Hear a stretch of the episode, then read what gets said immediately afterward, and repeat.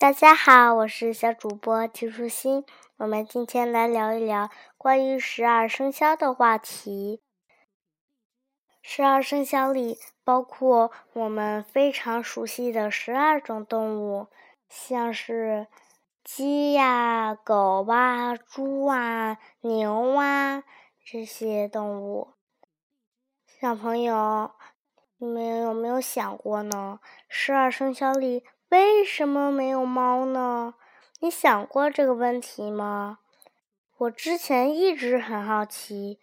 有一次，我去一个图书馆看书，居然找到了这个问题的答案。通过这本书，我了解到，原来有很多小朋友都想过这个问题。这本书里列出来了六种小朋友们说的答案。第一种是，十二生肖报名的时候，猫迟到了，没选上。第二种是，选十二生肖时，中国还没有猫呢。第三种是，猫忙着抓老鼠，没有时间参加十二生肖的报名。第四种是。其他动物不喜欢猫。第五种是猫和老虎是同类，有了老虎就不用再选猫了。第六种是玉皇大帝不喜欢猫。小朋友，你觉得哪一种说法最有道理呢？这本书里的博士爷爷说。这是因为我们的祖先确定十二生肖时，猫还没有来到中国。传说十二生肖的说法产生于夏朝，到了汉朝，十二生肖的编排和我们今天看到的才基本一致。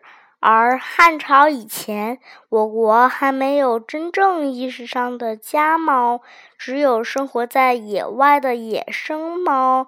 我国今天的家猫来自于印度的沙漠猫，在汉朝时才出现在中国，时间相差很远，所以晚来的猫没有被纳入到十二生肖的队伍里去。